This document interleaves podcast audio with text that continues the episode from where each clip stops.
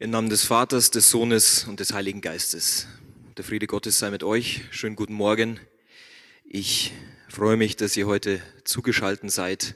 Ich freue mich wirklich herzlich, dass sehr viele die Möglichkeit nutzen, auch international. Ich habe soeben erfahren, wir sind, wir haben Besucher aus Australien, aus China, aus Italien und ich weiß von manchen, dass sie auch heute zugeschaltet sind, die nicht in dieser Gemeinde sind. Gott segne euch heute für diesen Morgen. Ich möchte heute ein Wort Gottes betrachten, welches wir in Markus Evangelium lesen. Und ihr werdet gleich den Bildschirm sehen mit dem Text. Ich lese aus der Lutherbibel 2017 die Verse 35 bis 45 aus Markus 10.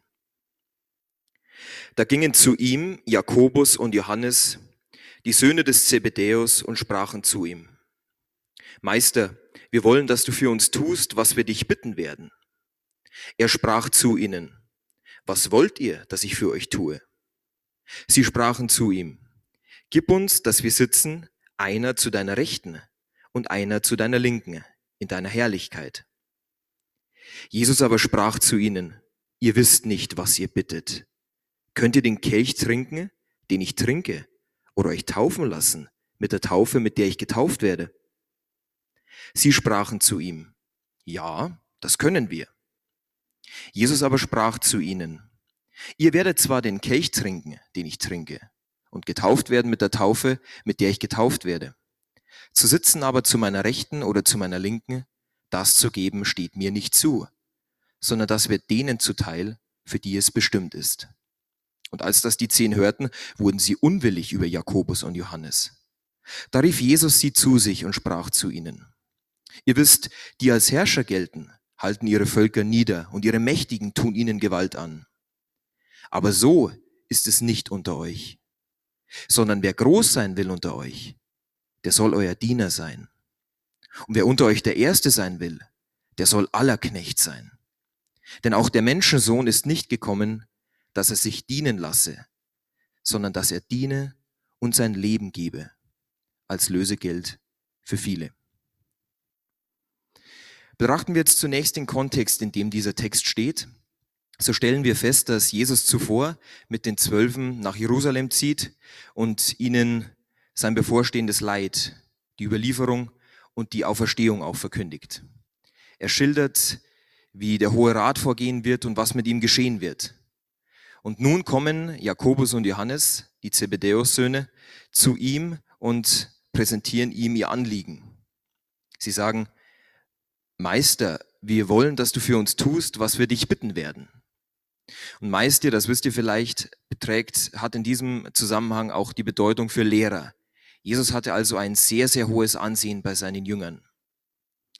Und wenn wir uns die Bitte betrachten, wir wollen, dass du tust, was wir dich bitten, dann stellen wir eine enorme Vehemenz fest.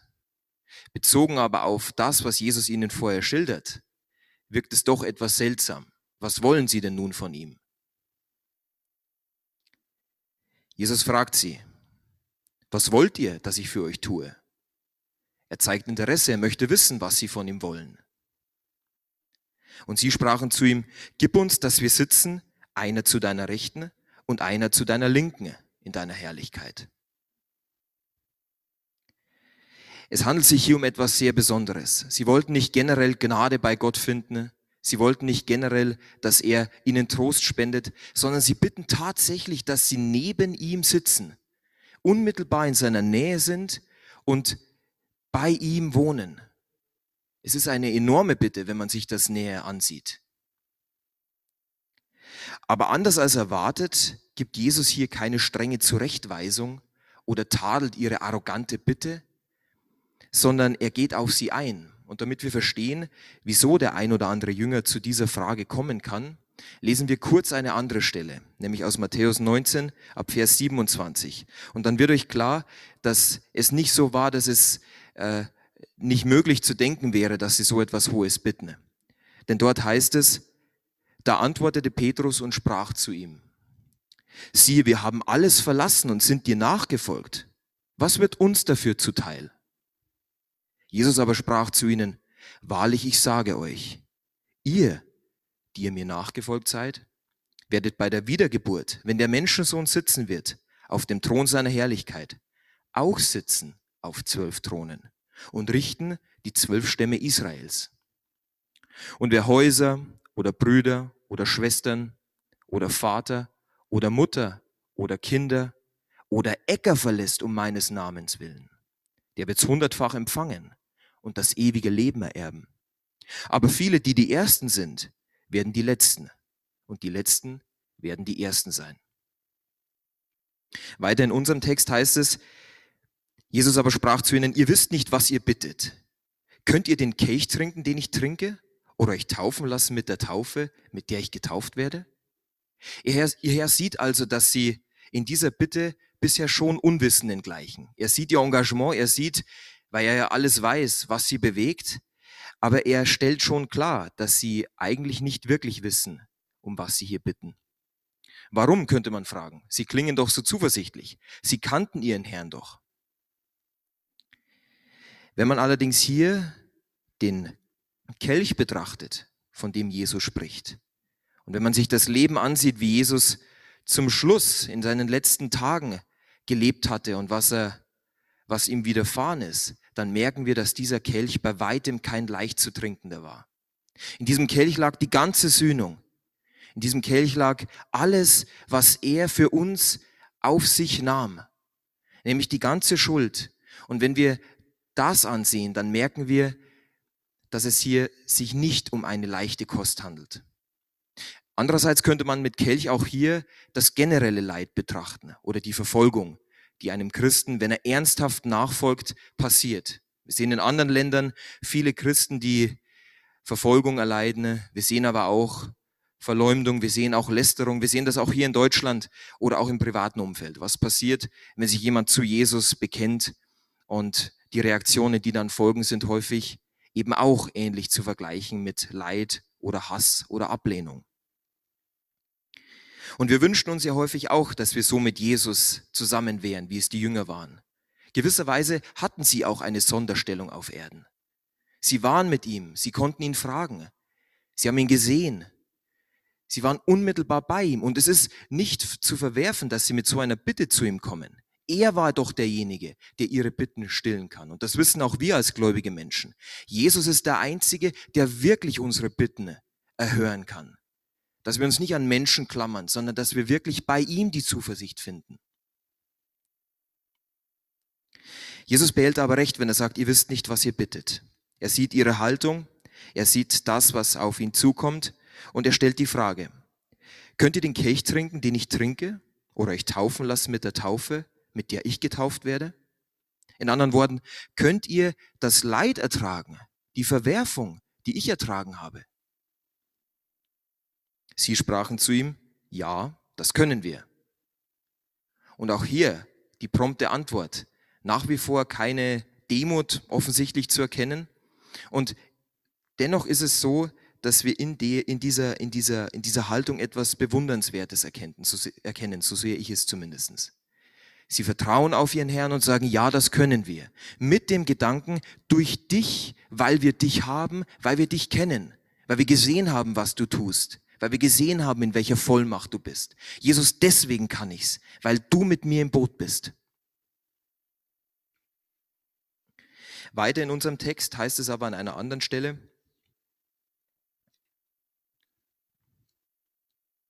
kurz umblättern, Verzeihung. Jesus aber sprach zu ihnen, ihr werdet zwar den Kelch trinken, den ich trinke, und getauft werden mit der Taufe, mit der ich getauft werde. Zu sitzen aber zu meiner Rechten oder zu meiner Linken, das zu geben, steht mir nicht zu, sondern das wird denen zuteil, für die es bestimmt ist. Die Jünger sind laut ihm und durch ihn also in der Lage, Taufe und Leid zu durchstehen. Die eigentliche Bitte aber, zur Rechten und zur Linken zu sitzen, das obliegt in diesem Fall nicht einer kurzfristigen Entscheidung von Jesus, sondern er verweist hier auf den Vater und sagt, dass es den Vorherbestimmten zuteil ist. Jesus begegnet hier seinen Jüngern nicht in der vordergründigen Gottheit, sondern es ist wie in anderen Stellen in den Evangelien zu sehen, dass Jesus auf den Vater verweist, obwohl ja der, der ihn sieht, auch den Vater sieht. Jesus drückt aber aus, dass die Bestimmung der Menschen durch Gott geschieht. Dass Gott in diesem Handeln souverän ist und dass dies niemals in einer Ungerechtigkeit, in einer Tyrannei geschieht, sondern dass Gott Dinge bestimmt zu der bestmöglichen göttlichen Vorhersehung. Und wir ringen häufig damit, dass wir die Pläne Gottes akzeptieren in unserem Leben. Wir glauben, das ist doch total ungerecht. Wieso, Herr? Wieso machst du das? Oder wieso passiert das überhaupt? Wir sind aber dreidimensional und überblicken immer nur einen Teil. Gott ist souverän und ist ein liebevoller Gott. Und diese Zuversicht sollte uns immer wieder zur Ruhe kehren lassen, damit wir verstehen, wir können nur manches erdenken. Wir können vieles erdenken. Im Wort Gottes sind, stehen sehr viele Dinge, die wir begreifen dürfen. Aber letztendlich ist der Allmächtige souverän und hat in seiner Allwissenheit Vorherbestimmungen getroffen. Wie reagierten aber nun die Jünger auf diese Rede? In Vers 41 heißt es, und als das die zehn hörten, wurden sie unwillig über Jakobus und Johannes. Die anderen waren erbost über diese Reaktion, über die Ambitionen der beiden, dass sie vielleicht eine Sonderstellung nun haben, dass sie irgendetwa, irgendetwas besser bekommen oder dass sie sich vordrängen. Kommt uns vielleicht auch ab und zu bekannt vor. Und ab Vers 42 heißt es, da rief Jesus sie zu sich und sprach zu ihnen. Ihr wisst, die als Herrscher gelten, halten ihre Völker nieder und ihre Mächtigen tun ihnen Gewalt an. Aber so ist es unter euch nicht, sondern wer groß sein will unter euch, der soll euer Diener sein. Und wer unter euch der Erste sein will, der soll Knecht aller sein. Denn auch der Menschensohn ist nicht gekommen, dass er sich dienen lasse, sondern dass er diene und sein Leben gebe als Lösegeld für viele. Jesus ruft die Jünger zu sich. Er erklärt ihnen das Verhältnis zwischen den Herrschern und den Völkern in der Welt. Er macht einen Kontrast zwischen irdischen und himmlischen Maßstäben. Er sagt, dass es durchaus so ist, dass die Herrscher und die Mächtigen das Volk niederhalten, dass so etwas vorkommt. Und wir sehen das in der Geschichte. Wir sehen das immer wieder, dass Herrscher irgendwann vogelfrei glaubten zu sein und sich benommen haben und regiert haben, unabhängig davon, was das Volk überhaupt wollte. Es passiert aber dann etwas Wichtiges. Ab Vers 43. Und hier müssen wir hinhören, sagt er. Aber so ist es unter euch nicht. Sondern wer groß sein will unter euch, der soll euer Diener sein. Und wer unter euch der Erste sein will, der soll aller Knecht sein. Wie es also in, dem, in, der, in der Praxis hier in der Welt funktioniert, so soll es in unseren Reihen eben nicht sein. Nur weil etwas Ungutes passiert oder weil seitens der Beschlüsse, die wir wahrnehmen, wie uns Menschen begegnen, nur weil dort etwas ungut abläuft, sind wir nicht dazu aufgefordert, uns genauso zu benehmen. Und speziell auch in unseren christlichen Gemeinden. Wir sind aufgerufen, dass wir hier einen Unterschied machen. Jesus sagt, so soll es unter euch nicht sein. Ein Christ ist also unter anderen Christen aufgefordert, entgegensetzt zu handeln und das nicht nachzuahmen. Er soll Diener sein für die anderen. Und dann geschieht etwas Machtvolles. Und Machtvolles in meinem Sprachgebrauch etwas so Großes, das der Herr bewirkt, indem wir nämlich den Willen Gottes tun, den Willen Gottes suchen, spricht Gott uns Dinge zu, die uns segnen. Das muss nicht das säkulare Ansehen sein oder der Besitz. Aber Gott gibt uns Dinge, die uns so stärken und uns so viel Macht geben für unser Leben, die uns so erfüllen, dass wir so dankbar sein dürfen und dass wir nicht dem Pöbel oder dem Meinungsbild von vielen anderen, die Gott nicht kennen, so eben nicht folgen sollten. Wer der Erste sein will, der soll also Knecht aller seiner Brüder sein. Jetzt könnte man sich sagen, fragen, wie funktioniert denn das? Wie sieht denn so ein Diener denn aus? Springt für den Diener etwas bisher Unsichtbares zum Schluss heraus? Etwas Verlockendes? Jesus gibt eine gehaltvolle Wegweisung zu verstehen. Man könnte ihn auch so verstehen, wenn man es umformuliert und in eigenen Worten vielleicht deutet. Wer in einer bestimmten Position sein möchte, wer als jemand gelten möchte, der soll in einer bestimmten Weise auftreten. Oder besser gesagt, der soll sich zuerst im Wert des eigentlichen Dienens bewähren.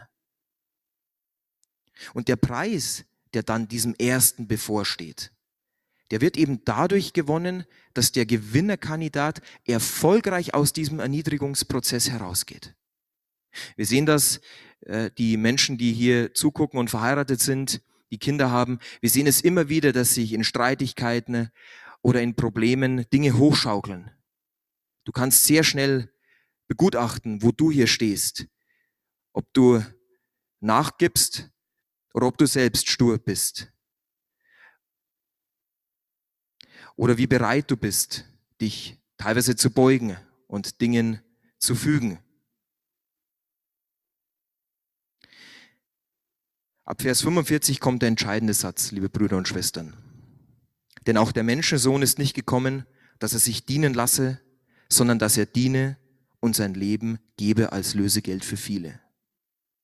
Jesus kam nicht als jemand auf die Erde, der sich grundlos als Superstar feiern ließ.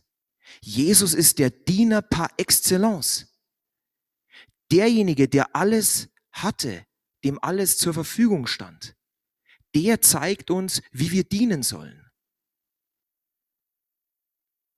Der nimmt teil an dem Leid und er zeigt uns, wie wir dienen können.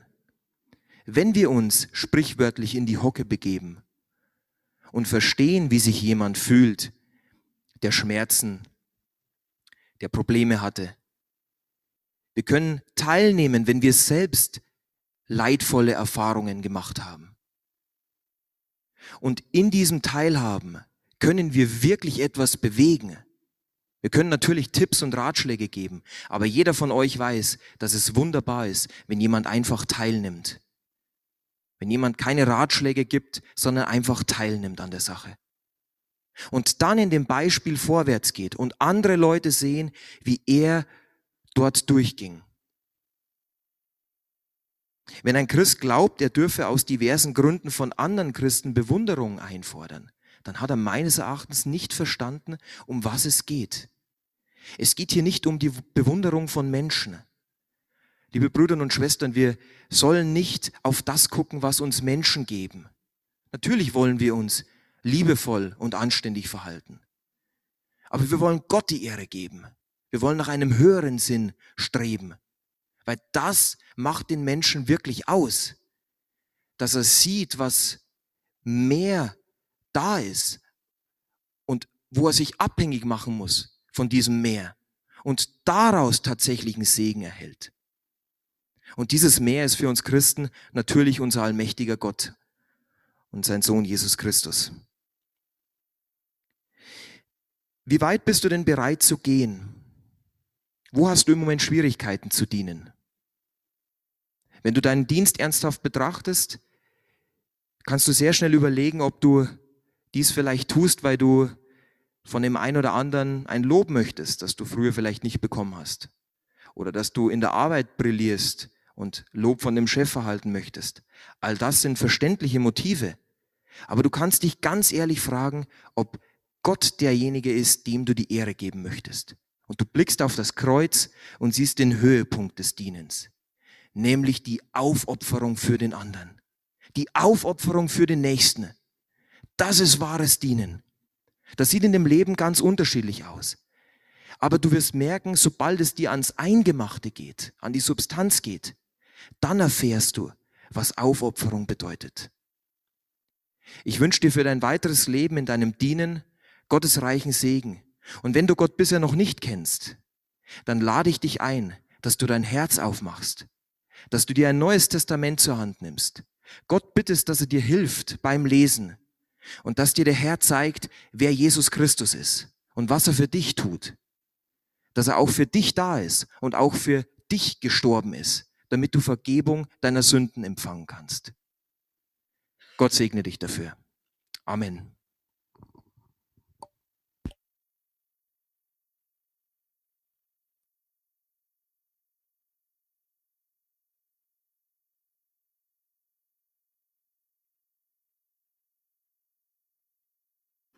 Vielen Dank, Leo, für das wirklich gute und auferbauende Wort. Danke. Ja, Geschwister, wir Paar hier im Raum und alle an den Bildschirmen, danke, dass ihr dabei wart und ich hoffe, es hat euch wirklich berührt im Herzen. Und ich möchte euch auch zum Schluss noch ermutigen, behaltet die Freude, behaltet die Freiheit. Habt auch die Freiheit, wenn es dem einen oder anderen mal nicht so gut geht, einfach mal jemand anzurufen. Hey, kannst mit mir reden? Können wir mal beten? Auch am Telefon. Habt die Freiheit. Ihr wisst, der Herr Jesus ist und bleibt und war und wird immer sein unser Erlöser, der uns durchträgt. Ich wünsche euch allen eine gesegnete, wirklich in Freiheit und Freude gesegnete neue Woche und viel Segen für euch. Und wir hören noch ein Lied von der Jessie und so klingen wir den Gottesdienst dann aus. Gottes Segen.